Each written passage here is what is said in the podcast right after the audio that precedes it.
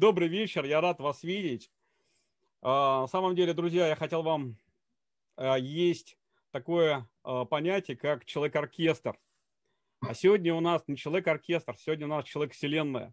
Я не знаю, на какие вопросы Юрий не знает ответов, хотя знаю, да, тогда вот на передаче Ивана Боброва прозвучало, пока не буду говорить один вопрос, но он связан не с тем, о чем мы сегодня будем говорить. Вот, друзья, у нас сегодня человек-вселенная, причем человек необычный судьбы, необычно, необычного подвига, если так можно сказать.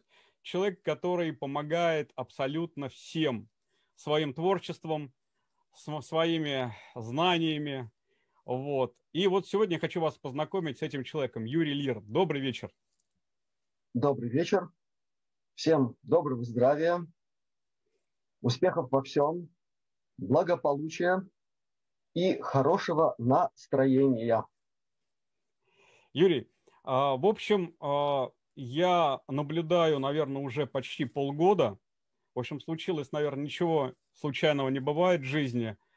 А, у нас тоже есть каналы, которые, в общем, мы стараемся показывать нашей аудитории что-то необычное, что-то технологическое. Вот. А тут прямо вот для меня было такое откровение, когда у Ивана Боброва я увидел человека. Сначала я услышал его голос, бодрый, молодой голос человека, который врывался сквозь пространство и время и открывал и рассказывал такие вещи, что а, было, в общем, во-первых, была вера, надежда в эти слова и а, именно, что действительно все будет хорошо. Я хочу начать с того, что, наверное, многие из нас, когда приходили, пришли в этот мир, все почувствовали, что в этом мире что-то не так. Что-то не так, что-то неуютно, что-то мешает, ну, в общем-то, как-то неестественно, да. То есть, когда приходишь на природу, в лес, в джунгли, а, на речку, там какое-то спокойствие, да, но когда ты а, начинаешь смотреть более выше на все это суетой, ты понимаешь, что-то творится здесь не то. И вот об этом что-то не то хотелось бы сегодня поговорить более в глобальном смысле. А вначале я просто хочу попросить вас, чтобы вы коротко рассказали ну, о себе, кто вы и что вы. Ну, во-первых, я человек, а, о котором, в частности, а, как и о всех нас, ну, абсолютном большинстве, еще в эпоху раннего Ренессанса некий величайший целитель всех времен и народов, которого мы знаем как Парацельс, сказал, человек – это свернувшаяся вселенная. Так что от Вселенной слышу. Так я могу сказать. В качестве взаимного представления. Мы здесь все Вселенные. И так мы должны друг друга воспринимать. То, что нас так не учили, не приучали к такому взгляду на ближнего своего, да, это проблема. Эту проблему придется решать. И никуда мы не денемся от ее решения. Поэтому, э, с позволения вашего, я начну рассказ о себе, как бы перенимая эстафету в том смысле, что и я появился в этот мир достаточно обычным образом, насколько я знаю, как это полагается.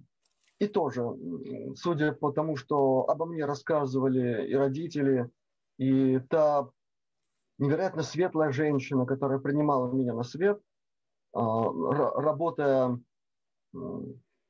медсестрой-акушеркой по своей основной специальности, а подрабатывая диктором на латвийском телевидении, диктором, в который была влюблена вся Латвия. Вот она принимала меня на этот свет. Так, на минуточку. Потом, как полагается, был, э, скажем так, опыт обществоведения. Я попал в детский сад э, очень рано, по некоторым причинам определенного характера. Потом школа, в которой пошел с 6 лет, так уж получилось. Ну и дальше увлечение всеми видами наук. А, правда, вначале, кроме русского языка и литературы, вот тут я был двоечник, категорически. Так почему-то было. Мне как-то было дискомфортно говорить и думать на этом языке. Я не мог понять, в чем дело, но, но это было так. И классная руководительница, которая у нас была за маму, она, в общем, давалась диву. Ну как, я другие предметы все очень хорошо как осваиваю, включая там основы арифметики и прочее. А с русским у меня беда, как она сказала. Ну, эта беда закончилась после, я бы сказал так ласково, задушевного разговора с моим отцом, который впервые со мной поговорил без тесного контакта пятой степени. И я понял, что в этом разговоре что-то происходит, что сейчас мне не будет больно в некоторых местах, но я имею шанс а, никогда больше а, этого ощущения не иметь в своей жизни. Как-то так слегка повзрослел, после этого я стал отличником и по русскому, и по литературе, и, и так далее. Дальше было увлечение я не могу даже сказать, чем я не увлекался в школе по-настоящему. Мне интересно было все. И участвовал в олимпиадах практически по всем предметам, по которым они проводились. И в нашем районе, и в республике. Потом это привело к необходимости уже, уже определиться в конце концов. Ну, когда ты уже неплохо так знаешь на уровне 10 класса английский язык, хотя учишься в пятом, шестом, уже кое-что можно познавать из других источников, которые доступны были в библиотеках, в других местах, но на которые не обращали внимания мои сверстники. Было перелопачено гигантское количество фантастической литературы, усвоено определенным образом. В ней были найдены определенные приоритеты, которые всегда для меня были там философско-нравственными. И вот в этом смысле для меня вершина фантастики до сих пор это Иван Ефремов. То есть какой она должна быть по-настоящему, к чему она должна призывать, вести и все остальное. Ну, дальше, учась в восьмом классе обычной восьмилетней школы, я попал очень интересное место. Это клуб юных авиаторов при Рижском краснознаменном институте инженеров гражданской авиации. И отучился там год и понял, о, это мое. Это мое не только потому, что там нас обучали всяким реальным дисциплинам, абсолютно реальным, авиационным. А институт имел значит, направление технологические способы э, взаимодействия с воздушным судном, то есть эксплуатация знать все о том, как самолет вообще строится, что у него внутри и как это все нужно обслуживать. То есть это надо знать все. Это то, о чем могут не знать какие-нибудь там авиастроители. Им это не нужно. О чем могут не знать совершенно напрочь летчики. Это вот мы должны были это знать. И уже в восьмом классе я понял, что да, тут что-то есть, но какая-то была э, канва еще в сторону английского языка, поскольку я получил определенные, ну скажем, плюсы от участия в разных олимпиадах. Меня заметили, начали продвигать по этой части и готовить уже к всесоюзной олимпиаде, а это к чему-то обязывало. Там комсомольские всякие путевки были в то время. В общем, масса всего интересного. И три года я обучил, обучался в клубе юных авиаторов то есть 8, 9, 10 классы в, в обычной школе. И учил параллельно со всем, что полагается в школе, значит, предметы, которым нас обучали преподаватели Института гражданской авиации и студенты старших курсов. Причем это были в основном предметы, касавшиеся механической части воздушного судна. То есть корпус, крылья. Я так нехорошо сейчас говорю, для тех, кто знает авиацию, это как-то корежит. Но я просто объясняю на пальцах. Да? Двигатель, системы всякие там, гидравлические и прочее, все работает вместе. Плюс электрика, плюс э, значит, то, что называется сопромат. И прочее, то, что изучают уже в институте. Попутно еще больше продвигался в языках, и вот э, в 10 классе у меня такая вилка образовалась.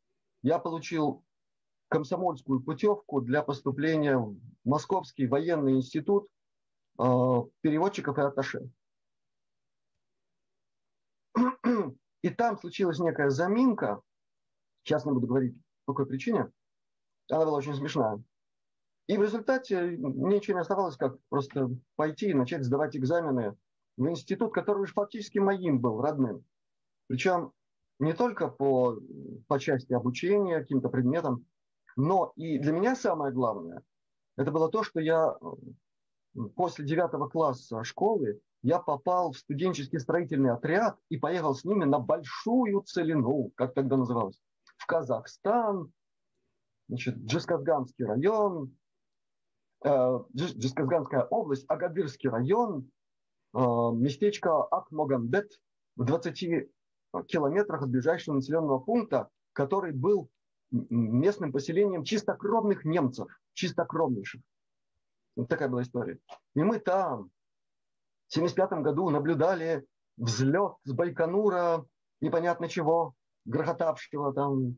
Ой-ой-ой, такой был момент в биографии. То есть, когда я поступал в институт, я и поступал еще потому, что я уже жился с художественной самодеятельностью. И для меня это было еще более приятно. И клуб института стал моим вторым домом, если не третьим, в котором приходилось и дневать, и ночевать, и что там только не было. Еще до поступления в институт. Вот такая, если угодно, присказка. Потом институт, обучение на факультете авиационного радиоэлектронного оборудования с соответствующей программой, очень специфический, поскольку для тех, кто не знает, в советское время все институты транспортные, они все были полувоенные. У нас вообще не было тогда чисто гражданских должностей. Даже медицинский институт, они готовили, в общем-то, и профильных специалистов по полевой там, медицине, еще чему-нибудь. Страна готовилась к возможному отражению а, атаки агрессора. Поэтому под это все было заточено. И гражданская авиация, она была, конечно, гражданской, но она в мгновение ока могла перепрофилироваться в дальнюю авиацию, в дальнюю разведывательную и так далее. А мы должны были уметь ремонтировать и технически обслуживать любые типы самолетов. Вот просто любые. Чего нас там обучали. Поэтому я учился на так называемом потоке, то есть направление обучения – это авиационное бортовое, радиоэлектронное и специальное оборудование. А для этого надо было знать и все, что на Земле находится в виде радиосистем, то есть локация, релейные линии, приводные радиомаяки и прочее, прочее, прочее, прочее. И, естественно, то, что на борту, вся эта значит, мозговая начинка самолета. Ну и, кроме того, несколько раз я повторял такой факт из биографии очень важный, потому что это может объяснить некоторую специфику моей подготовки или подготовленности к той работе, которую я сейчас провожу. Значит, доучившись до пятого курса, наша группа, в которой я учился, она стала лучшей по военной и специальной подготовке среди всех групп, всех курсов института. А это уже означало обучение, ну так, аккуратно скажем, по особой программе, где нас учили не просто системно думать, находить какие-то решения. Это мы нас обучали в институте. Нас готовили как специалистов по анализу, обработке и так далее разведывательной информации, которая добывалась соответствующими родами войск, включая дальнюю военно-воздушную разведку. Ну, после этого был период тоже очень интересный. Сразу после института, как так получилось, что я получил должность замдекана. И два года поработал на этой должности. Я оказался с ней несовместим по ряду причин. Одна из них – слишком гуманное отношение к студентам э, в их быту. Дело в том, что мне очень не нравилось, как размещены студенты были тогда в общежитиях, когда в одной комнате по 7-8 по человек, а это уже ну, фактически взрослые люди с определенными иногда потребностями, и вот иногда это действительно напоминало просто камеры какие-то, заключения. А с учетом того, что одно из общежитий нашего факультета радиотехнического таки находилось э, в здании, которое до революции использовалось как казематы, то это, это было интересно. Я об этом рассказываю, кстати, впервые. А иногда получалось так, что мне, когда я учился в институте, мне для того, чтобы подготовиться к лабораторной работе или к там, какому-нибудь важному этапу в обучении, мне приходилось ночевать среди своих ребят. То есть я на своей шкуре все это хлебнул, всю эту прелесть. А когда уже получил вот эту должность, то я пытался внести какую-то гуманизацию, какой-то элемент, ну хоть какой-то большей свободы для студентов в том, что они могли себе позволить там. Не в смысле нарушения законов социалистического общежития, а в смысле возможности проявить свои таланты в оформлении своей собственной комнаты. Это тоже запрещалось, к сожалению. А я пытался это разрешить. Ну, в общем, после этого я работал на кафедре технической эксплуатации радиоэлектронного оборудования в должности уже старшего инженера, откуда уже, если говорить о технических моих видах занятости, а, я попал значит, в такую интересную структуру Латкоммун-проект. Это такое большое заведение, которое заведовало оккультуриванием и технологическим оснащением всех видов бытия советских граждан Латвии. И в конце концов я стал старшим инженером группы кабельного телевидения, которая первой в Латвии начала все это делать. Параллельно всему, о чем я уже рассказал, было изучение медицины. Поскольку как только я начал соображать, кто я такой, я начал интересоваться, что там на полках у моей мамы стоит, а там были книжки по медицине, что моя мать медик. И я все это изучал. И помню, что я закончил изучение всех этих книжек акушерством и гинекологией. Очень хорошо помню может быть, на будущее, ну, тут уж как получилось. То есть вся эта медицинская вербальная эквилибристика, она для меня уже была совершенно понятная. А общение с людьми, оно приводило и к тому, что параллельно со всеми этими высокими авиационно-техническими, в чем-то радиокосмическими предметами приходилось контактировать и с медиками, с которыми очень дружили. Потому что наш институт имел такое негласное шефство над некоторой частью учащихся Рижского медицинского института. Иногда приходилось там даже заночевывать под гитару. И все это было очень интересно, потому что я там мог не только приятно проводить время в обществе восторженных представительниц самого прекрасного пола, но и беседуя с ними о том, что они там учат, дополнять свои скудные познания в практической медицине, получать доступ в анатомику, другие интересные места. То есть вот так вот параллельно все это шло. А потом случилось то, что мы пережили в виде так называемой перестройки, где пришлось радикально уже решать. Или я продолжаю заниматься техникой и все, что с этим связано, или я начинаю заниматься тем, к чему меня не просто влекло, но в чем я уже тоже поучаствовал.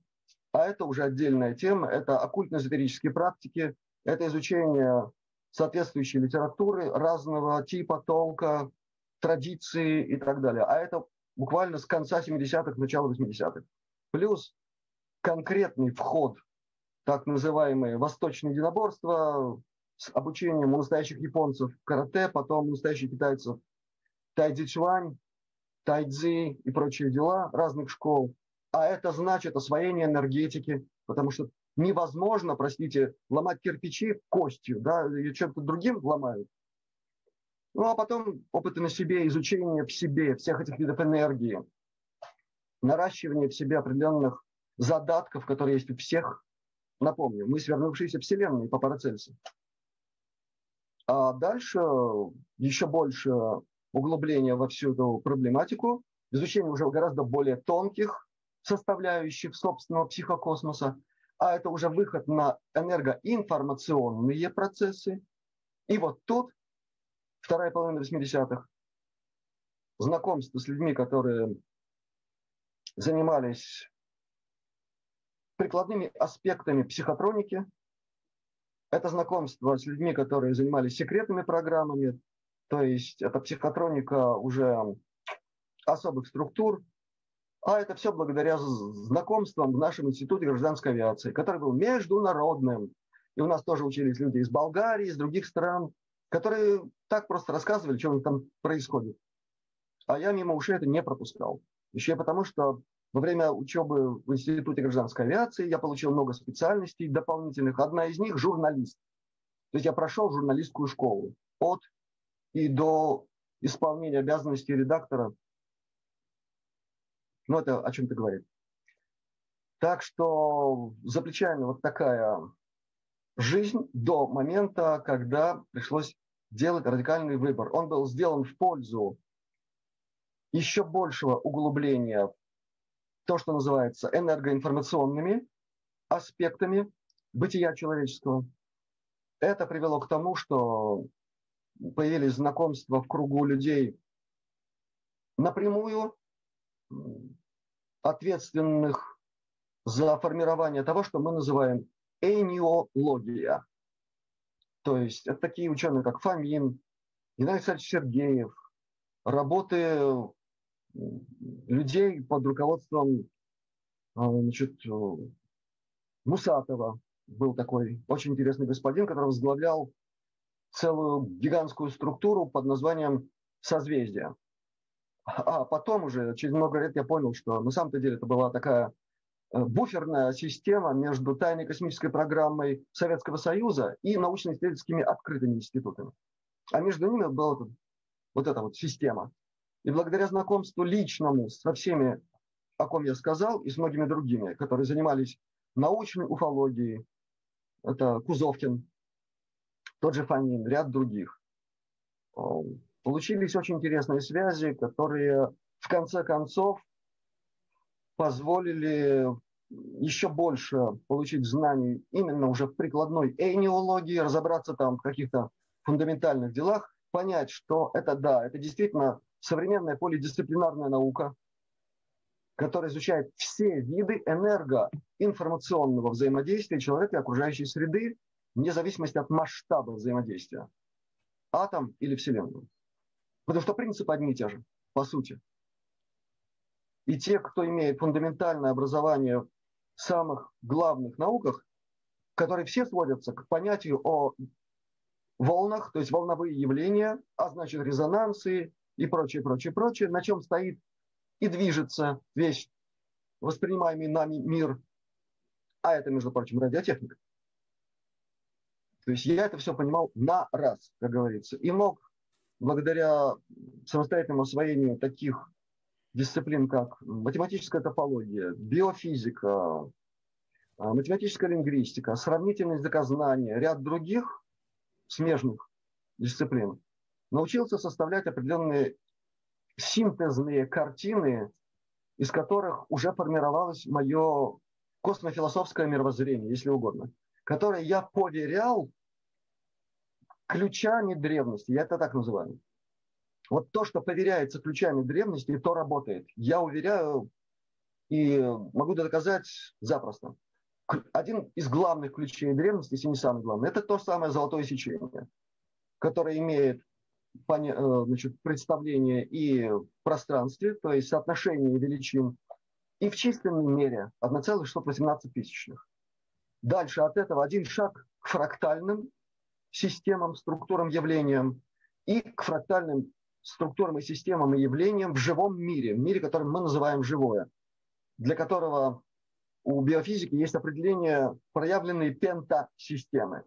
То есть с точки зрения биофизики все живое – это пятеричные системы, в которых читается нечто в пятеричном смысле, или пять осей симметрии, или пятеричной смены циклов, как это у нас времена года, и так далее.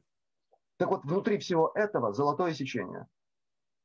А фрактал, имеющий код золотого сечения, это есть универсальное, если угодно, орудие, с помощью которого можно изучать все в живом мире, не разрушая этот мир, основываясь на главном законе Гермеса Трисмегиста для познания как вверху, так и внизу, как внизу, так и вверху. Закон подобия. Если ты владеешь этой методой, для тебя открыт мир, и ты не представляешь для него угрозу. Ты его не уничтожаешь, ты познаешь по подобию. И во всем этом прекрасно работает радиотехника со всей ее даже такой кривой высшей математикой, которую мне пришлось учить и использовать в разных э, видах познания радиотехнических дисциплин, всякие там интегральные дифференциальные исчисления, это совершенно муть.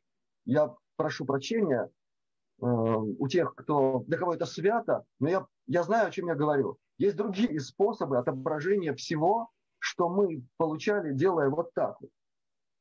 Есть более простые способы.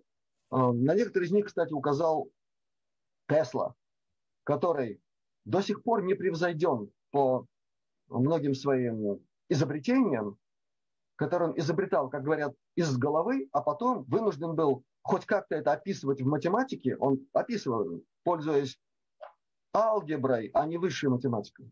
Не нужна высшая математика для такого рода явлений. И он это доказал прекрасно.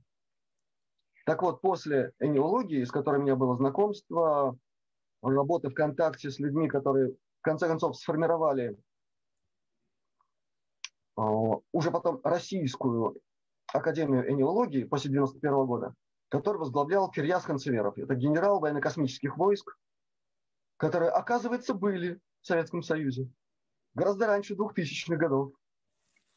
А он занимался такой милой, интересной разработочкой под названием «Боевые пси-платформы», которые выводились на определенную орбиту, застационаривались над определенными участками Земли и готовы начать работать. Насколько я в курсе, я могу ошибаться, но совсем недавно они еще были в полной готовности.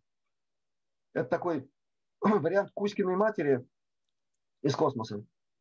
Там много чего было. Так вот, боевой генерал Кирьяс Ханцеверов, который отвечал за это в советском космосе, он и возглавил Российскую Академию Неологии. И как только там начались э, ароматы вот этой военщины, я мгновенно оттуда отключился, и потом еще кое-какие там резонансы были, но ну, на, на мое счастье все там кончилось тем, что просто меня там забыли.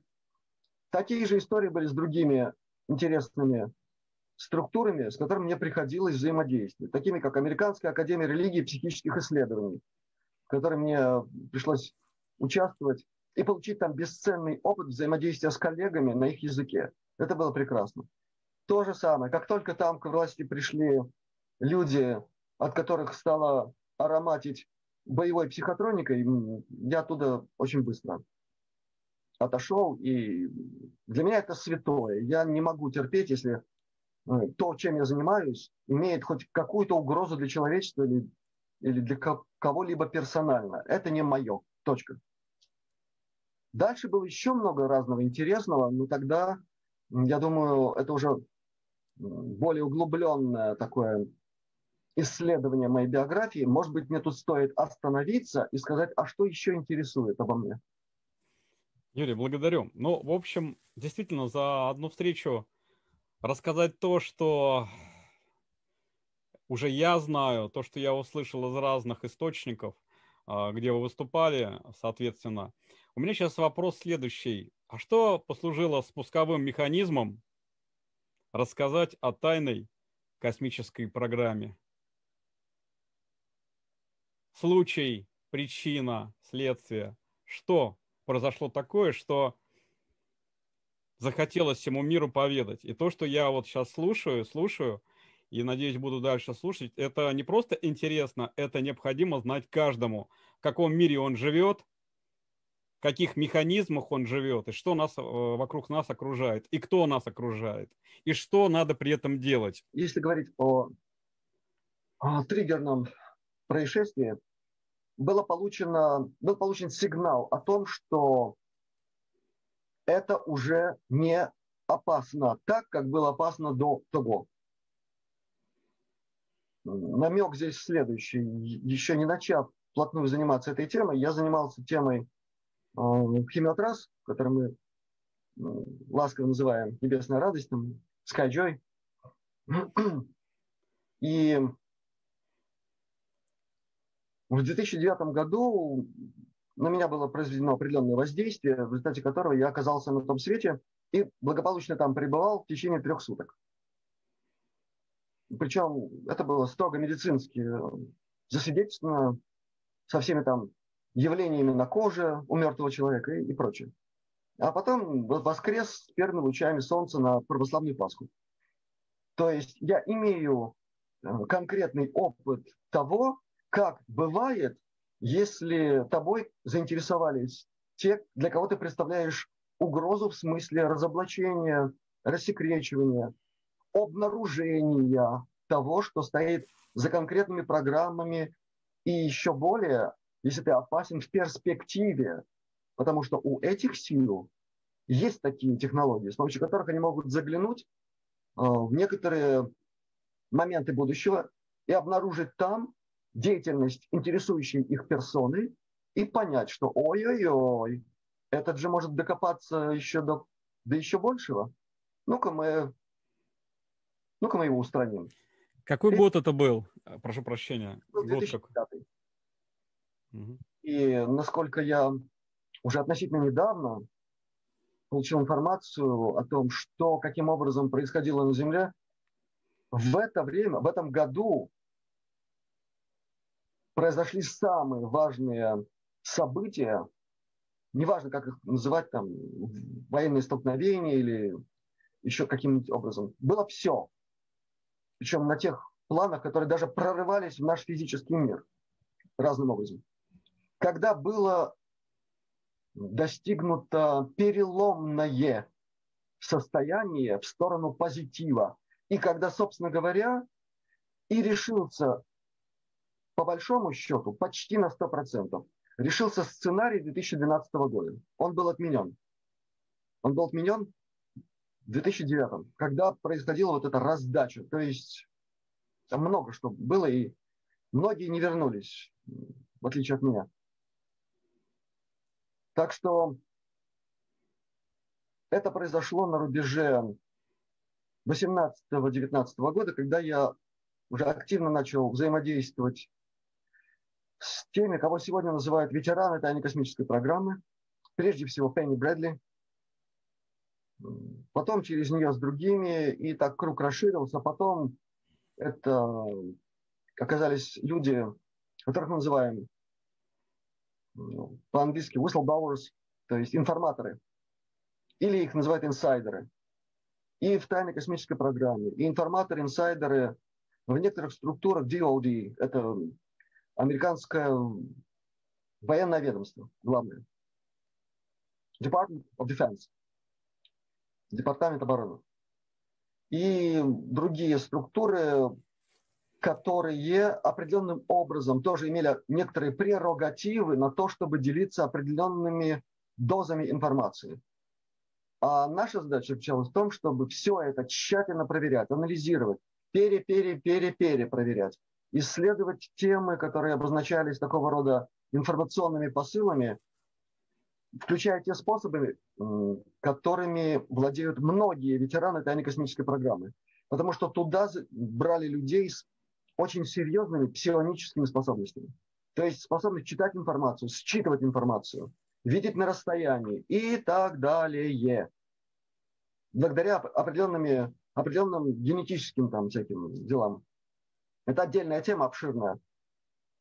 То есть туда абы кого не брали, и, и точнее не забирали, потому что в абсолютно большинстве случаев все эти ветераны туда забирались насильно, принудительно в качестве бесплатной рабочей силы или путем обмана, или путем изменения сознания, много, многих других видов насилия над личностью во всех видах. Причем в таких, о которых я воздерживаюсь говорить, люди не готовы к такой правде. Даже при том, о чем рассказывала Пенни Брэдли. Она рассказывала о самых-самых невинных шалостях тех, кто обеспечивал тайную космическую программу бесплатной рабочей и военной силой. Были вещи похуже. Это и к тому, что все это доступно. На нашем канале все это можно услышать. В виде ее 12 частевого интервью. Есть э, свидетельства и других участников этой программы. Среди них есть люди особо верифицированные, так скажем. Кстати, это совершенно не означает, что все, что эти люди рассказывают, вот стопроцентная правда и санкционирована именно эта правда. Это все очень сложно. надо знать специфику этой системы, которая построена на нагораживании лжи, как, как многослойного такого э, варианта дымовой завесы, на компартментализации это называется, то есть рассредоточение всего, просто абсолютно всего, чтобы какая-то группа, которая занимается какой-то частью единого проекта, она напрочь не знала, что делает другая группа, которая может сидеть в соседнем кабинете. Так все устроено. Как тысяч руководителей определенных структур имеют информацию целиком, полностью, и не потому, что они там какие-нибудь генералиссимусы по военному званию. Нет, они могут быть лейтенантами, майорами, ну, бог, ну, ну и генералами заодно. Они такими становятся потому, что они обладают соответствующими психоэнергетическими данными, которые позволяют им держать это не просто в уме, а видеть это в объеме, в системе, видеть это в движении. Этому обучали и обучают такой персонал поколениями. Это еще одна особенность тайной космической программы. Я о ней говорить могу очень долго и, и значит, интересно, но я вернусь к тому вопросу, который был задан. Что явилось причиной? Мне был послан сигнал, что я могу включиться в процесс информирования. Сначала аккуратно, только касаясь темы химиотрасс. Не в последнюю очередь, потому что я все-таки авиационный инженер-системщик, который может, ну, все-таки так неплохо разбираться в самолетах, в том, что там происходит, что может у них, из них в виде выхлопа происходить, а что не может, что не должно.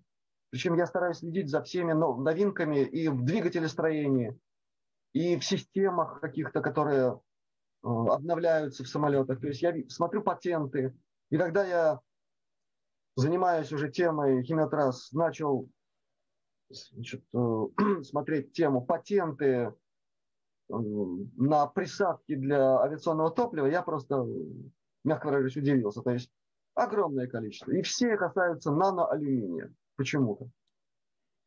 И тогда уже начинают сходиться вот эти все линии исследования. Тогда ты понимаешь, что такой масштабный проект глобальных, на глобальном уровне, он, это не человеческая придумка. Такое человек придумать просто не может. Это технологии уже не человеческие. И отсюда полшага до возможности начать связывать эту тему вот с ТКП и так далее. А потом ну, больше общаешься, больше информации. И потом, когда тебя проверяют, ну что в этом кругу проверяют всех. Там тебя принимают как человека хорошего, друга, но тебя будут проверять все время, даже во сне. Это принцип безопасности в этой системе, потому что, к великому сожалению, за последние три года были случаи, когда в круг ветеранов тайной космической программы, приходили люди, в которых ну, вот эти особые специалисты, они прочитывали их коллег. И вдруг оказывалось, матрешка, то есть этот человек появлялся с определенной программой разрушения вот этого круга ветеранов изнутри. И начинались какие-то совершенно чудовищные акты по дефамации, по преследованию, там, троллинг, буллинг вплоть до физических воздействий. Вот что приходит иногда в круг под личиной коллеги или соратника. Поэтому проверяют всех, и это нормально, и слава богу. Вот такая ситуация. А, благодарю. А, у меня вопрос, наверное, без этого вопроса нельзя так плавно подойти еще к этой теме, такой огромной теме, как тайная космическая программа, с вопроса, а почему Земля? Потому что я когда послушал, а, почему Земля, сердце Вселенной, и почему идет такая сейчас битва за наши ресурсы, за наши души, и почему за нашу планету сейчас идет такая битва на невидимом плане. Сказал так, что эта битва сейчас обострилась до предела. И этот предел уже, уже почти достигнут. Так можно сказать. И, кстати, отсюда и позитив. Потому что на стороне тех, кто хочет не просто какой-то эфемерной справедливости, которой многие жаждут, восстановления справедливости, да? на стороне сил эволюционных, то есть развивающихся полностью в согласии, или, можно сказать, в гармонии, или, можно сказать, в резонансе с теми космическими циклами эволюции, которые проникают собой всю Вселенную. Вот на стороне этих сил, которые в том числе есть и на Земле, сейчас великая Вселенная в разных ипостасях, в самой ощутимой, самой физичной ипостаси. Это то, о чем я много раз говорил, это то, что строго доказуемо в рамках обычной астрофизики, астрогелиофизики, гелиогеофизики и так далее. Это то, чем занимались советские, в том числе, исследователи, э, и в том числе очень хорошая такая была группа Алексея Николаевича Дмитриева, новосибирского ученого, под руководством которого проходили измерения вот этих данных, которые начали исследоваться еще в конце 50-х годов, а потом к середине 60-х уже были собраны в виде мощного такого научного блока, который был положен, как я говорю, как он говорил, а теперь я говорю, на стол Косыгину для принятия решения. То есть, что делать? Мы будем в это входить. Мы – это вся Солнечная система, а не Советский Союз. И это значит, что дальше будет вот то-то, то-то, то-то, то-то, то-то. Они все рассчитывали. Они даже умудрились рассчитать чрезвычайно тонкие моменты не просто перестройки энергетики и основных планетофизических параметров всех основных планет Солнечной системы. Они даже это умудрились сделать. Они э, дали четкую перспективу, и она оправдалась. Вот слава советской науки. В том смысле, что как эти межпланетные взаимодействия через резонанс с Солнцем будут оказывать влияние на Землю. И в результате нам придется с этим что-то делать, потому что будет резко изменяться светимость нашего Солнца, будет резко изменяться насыщенность межпланетного пространства космическим веществом, оно имеет энергии на порядке более высокие, чем энергии излучения Солнца, а плюс это все помножается. Да еще взаимодействие между планетами, особенно Юпитер, Земля, связка, а это магнитосопряженные планеты и так далее, и так далее, и так далее. Я могу тоже очень интересно про это рассказывать. Но они все это выложили в виде научного труда. И вот тогда стало ясно, что что-то сейчас будет решаться. К великому сожалению, был избран сценарий сдачи страны в систему управления миром. Были руководители этой программы, там и Примаков имел очень-очень живейшее место. И все это уже окончательно было решено в 1979 году во время нескольких разговоров там, на верхушках власти. Так вот, сейчас та энергия, которая поступает, продолжает поступать в Солнечную систему, еще одно маленькое отвлечение. Об этих энергиях говорили еще в XIX веке. Письма Махатм Сеннету, лорду Сеннету. Там об этом говорилось. То есть человечество предупреждалось давно. Но по-настоящему готовыми к этим событиям э, вселенского масштаба оказалась наука и технологии тайной космической программы, а не обычные. В этом еще одна печаль и скорбь. Потому что там это все использовалось для своих целей. Нехороших. Но так или иначе, все эти составляющие этой космической энергии, которая идет из условного центра нашей галактики, так аккуратно скажем, в этом еще тоже надо разбираться, основываясь не только на данных современной Нобелевской науки, но и из других, э, скажем, оспариваемых или объявляемых лженаучными доктринами. Оттуда тоже надо все это брать. Тогда мы поймем все гораздо глубже. Так вот, эта энергия имеет для нас позитивный заряд. Мы, человечество Земли, те силы, которые нам и помогали в меру возможностей при соблюдении законов невмешательства в планетные события, они сейчас имеют колоссальную фору по сравнению с теми силами, которые этими энергиями обесточиваются, обезоруживаются. Это не мгновенное явление. У них еще есть кое-что в загашнике, с этим приходится считаться, и поэтому идут переговоры. Никому не нужен взрыв планеты. Вот еще он идет речь.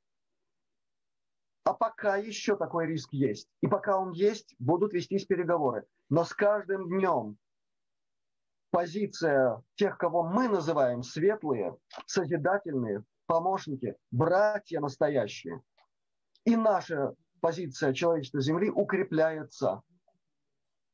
Именно поэтому и говорить об этом становится все более и более комфортно, ну и относительно безопасно убедиться в том, что вот это вводное слово понято. Да? То, о чем я говорил. Это не какая-то эзотерика, это не какая-то оккультная чушь. То, о чем я только что сказал, это присказка, опирающаяся на строгую науку. Даже в, в, в рамках этой прокрустовой Нобелевской системы. Даже. А вот теперь, основываясь на этом, я могу завершить эту тему. Почему Земля? Дело в том, что есть много способов объяснить это хорошо, качественно и достоверно. И в каждом из этих объяснений обязательно будет главное – золотой ключик, о котором я уже сказал раньше. Золотое сечение. Те, кто знают э, астрономию, астрофизику, хорошо еще и какие-то основы значит, стереометрии и ряд других нормальных обычных дисциплин, они знают, в каком месте в Солнечной системе находится Земля. Это ключевая точка, в которой работает функция от золотого сечения. Причем важнейшая функция. Вот на этом остановлюсь, иначе, ну, понимаете, надо про математику будет говорить. То есть это точка, в которой фактически контролируется баланс энергии и всех видов сил, и включая баланс даже материальных каких-то проявлений в Солнечной системе. Значит, тот, кто владеет этой планетой, он владеет балансом сил в Солнечной системе. Отдельное слово про Луну, которая совсем не случайным образом размещена а это не просто, тогда получается ключик, это ключик внутри ключика. Поэтому кто владеет Луной, тот еще больше владеет. Дальше. Солнечная система в одном из рукавов, одном из рукавов нашей галактики фактически занимает такое же место по значимости, если мы упоминаем золотое сечение. Важнейшая функция этого понятия геометрического. Дальше. Наша галактика в системе галактических сот, тоже распределенных по золотому сечению, имеет такое же важнейшее значение. Можно продолжать дальше, но это уже само по себе говорит о том, что такое Земля с этой точки зрения, баланса сил и энергии. Представляете? Да, вот, резонанса, да. Вот так. Более того, я так забегаю немножко вперед, или, может быть, слегка лирически, но все-таки лир могу себе позволить, отвлекаясь чуть-чуть, есть эм, данные, получаемые от тех, кого называют проверенные, достоверные контактеры. Их единицы среди миллионов или десятков миллионов. Так вот, среди того, что они э, говорят что им передается их этими братьями. Есть даже то, что мы называем духовными понятиями. Например, понятие христоцентризм. Ни больше, ни меньше. Так вот, они, эти наши высокие братья, с которыми люди контактируют через их представителей, так надо сказать они говорят, что значение земли такое, что к вам пришел Христос. Вот так. Они говорят Иисус. Их земные имена вообще не интересуют. Потому что Христос – это космическая функция, если угодно, логос. Это принцип космической величины, для которого один из способов самопроявления – это воплощение в человеческом теле, в котором можно многое сделать. Это всего лишь одна ничтожная часть его функций космических. Но она была сделана, она была осуществлена здесь, на Земле, не в каком-нибудь другом участке Вселенной в то время. И это было ключевое событие, которое подарило человечеству Земли надежду. Вот что это было за событие с этой точки зрения. Так что мы сейчас присутствуем при величайшем моменте, когда надежда перерастает во все более и более устойчивую уверенность. Не просто в какой-то там победе над какими-то там нехорошими силами. С точки зрения того, что предстоит, это, это так, это проходной момент. А нам предстоит преображение. Вот что стоит перед человечеством, которому помогает космос всеми видами энергии, знаниями, которые посылаются в среду людей через определенных персонификаторов, высочайших сущностей, которые проявляют себя так или иначе. Вот какая работа сейчас идет. И я абсолютно уверен, что с каждым днем это будет проявляться еще больше. И проявляться оно будет в том числе в увеличении количества тех, кого мы называем пробужденные. Состояние Будды, пробужденность и готовность к восприятию. К восприятию многого, э, включая то, что можно назвать трагические знания. Та же тайная космическая программа, она построена, я уже упоминал об этом, на бесчеловечной, люто бесчеловечной эксплуатации всего, что представляет из себя космофизика человека. Они там знают об этом в миллион раз больше всех наших нобелевских психофизиологов, если не сказать больше. И они это используют для эксплуатации, для преумножения богатств горстки пока еще, пока еще стоящих за кулисами манипуляторов, для еще кого-то там непонятно, с кем торгуют эти манипуляторы через системы, через структуры тайной космической программы который называется МКК, межпланетный корпоративный конгломерат. Есть определенные схемы взаимодействия друг с другом, схемы, сращенные с самыми мощными транснациональными корпорациями, для которых нет понятия национальности и так далее. Есть понятие космическая выгода. Потому что там торговля идет с такими нулями, которые не снились нашим супербогатеям, даже в самом прекрасном сне. И плюс все это срощено с самыми отъявленными бесчеловечными спецслужбами, которые мы знаем под трехбуквенными названиями. К сожалению, советские в этом участвовали. Да. Но это время заканчивается. Мы предстоим перед этапом, который называется большое раскрытие. И те переговоры, о которых я сказал, включают в себя и эти аспекты, эту проблематику. Как, каким образом, где, через что, через какие каналы, через раскрытие каких технологий все это давать человечеству. Они не могут не давать это. Мы хозяева всего этого, потому что все это построено, как я уже сказал, за счет невероятно жестокой, бесчеловечной эксплуатации и человечества на протяжении многих-многих тысяч лет эксплуатации всех форм жизни на Земле, всей биоты, эксплуатации природных богатств, выкачивания из атмосферы кислорода, изъятия гигантских объемов пресного льда из Антарктиды, из других мест. То есть за счет расхищения всего того, что принадлежит по праву человечеству Земли, которое в свою очередь является человечеством космическим по ряду причин. Те, кто сейчас живут на Земле, они не проходили полный цикл воплощения от самого-самого-самого начала, которое описано во многих оккультно-эзотерических традициях. Я не буду этого касаться. Скажу только, что те, кто ищут представителей звездного семени, так называемого, пусть посмотрят в зеркало. Мы все здесь, почти все до исключения, без исключения, мы все звездные братья, пришедшие на Землю волнами, которые помогали населять Землю после величайших катастроф, которые устраивались здесь недругами и человечества, и планеты, и всего, что мы называем эволюционные процессы. Вот так я могу сказать, завершая эту мысль.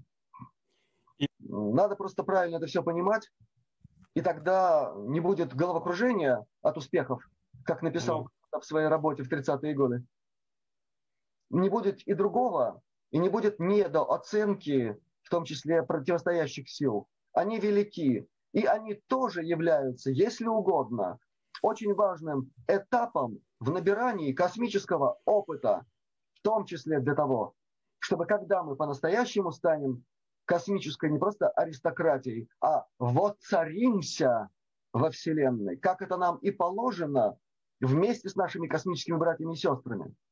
Когда через нас Творец, Создатель, пребывающий во всех формах жизни, от протоминеральных до самых высших развитых в человеческом теле или в каком-то другом, когда он проявит себя в виде абсолютной гармонизации взаимодействий всех этих форм жизни. И это будет счастливая Вселенная. Юрий, но я понимаю, что за один час нельзя объять необъятное. Я а, попросил, я знаю, вы пишете стихи, играете. Я обязательно сегодня еще а, размещу в конце одну из ваших мелодий, которую вы исполняете а, вот, в записи. Если есть возможность какое-нибудь стихотворение для нашей аудитории Содружества предпринимателей, которые действительно хотят многое-многое знать и вспомнить все по возможности. Я очень надеюсь, что мы как-нибудь и о сердце поговорим как следует. Да. Это действительно орган не просто сверхсознания, а по своей физической структуре по своей энергофизической структуре и по многим другим компонентам, которые там присутствуют, даже с точки зрения высокой науки, математической топологии, радиофизики. Это орган, откликающийся на все процессы во Вселенной первым, всегда, безошибочно. И вот этому органу у меня посвящено сотворение. Оно так и называется сердце.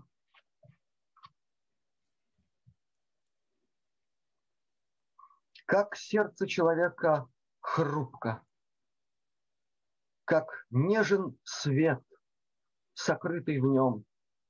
Его тончайшая скорлупка живым наполнена огнем.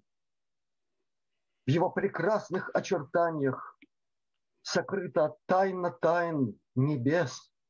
В нем сокровенные мечтания о воплощении чудес. В нем прежних жизней накопления хранятся мудростью веков. В нем средоточие искупления, измен, соблазнов и грехов. В нем путь спасения, луч предвечный, средь безнадежья вечной тьмы. Как хрупок он, огонь сердечный, как мощен он, о, знали мы. Браво. Юрий, несколько месяцев назад я очень внимательно смотрю не только по поводу э, космоса, но также и восстановления организма, ревитализации, профилактики. Я думаю, надеюсь, у нас будет такая возможность э, поговорить в следующих выпусках о восстановлении здоровья. Прозвучало название американской компании Viva.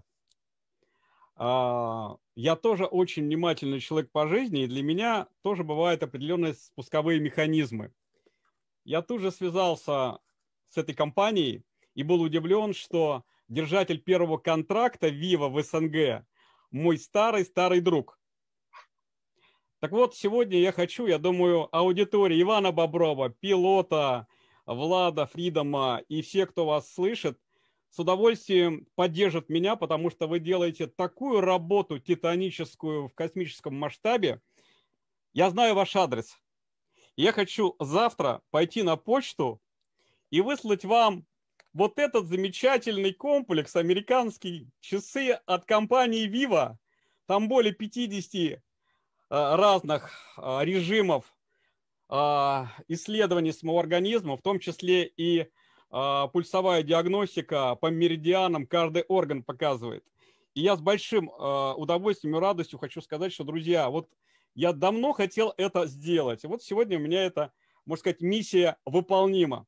И еще я хочу от нашего содружества сказать, что по возможности мы поддержим Надежду Савченко, Мендора и всех тех, кого постоянно вы упоминаете, потому что наша миссия, во-первых, выполнима в этом воплощении, и наша миссия как раз и заключается в добрых поступках и делах. Весны вам, радости. Спасибо сердечное и вам. И сердечный привет всему вашему содружеству. Уверен, что там замечательные, светлые, сердечные люди. Пусть у них все получается. Пусть та энергия, о которой я сегодня говорил, помогает им жить, творить, развиваться по-настоящему. Потому что все это очень пригодится. Нам предстоит строить новое будущее, в котором мы должны учесть абсолютно весь опыт, и трагический, и замечательный, и прекрасный, в том числе опыт нормального бизнеса, как мы говорим, то есть дела. Так что пусть все получится.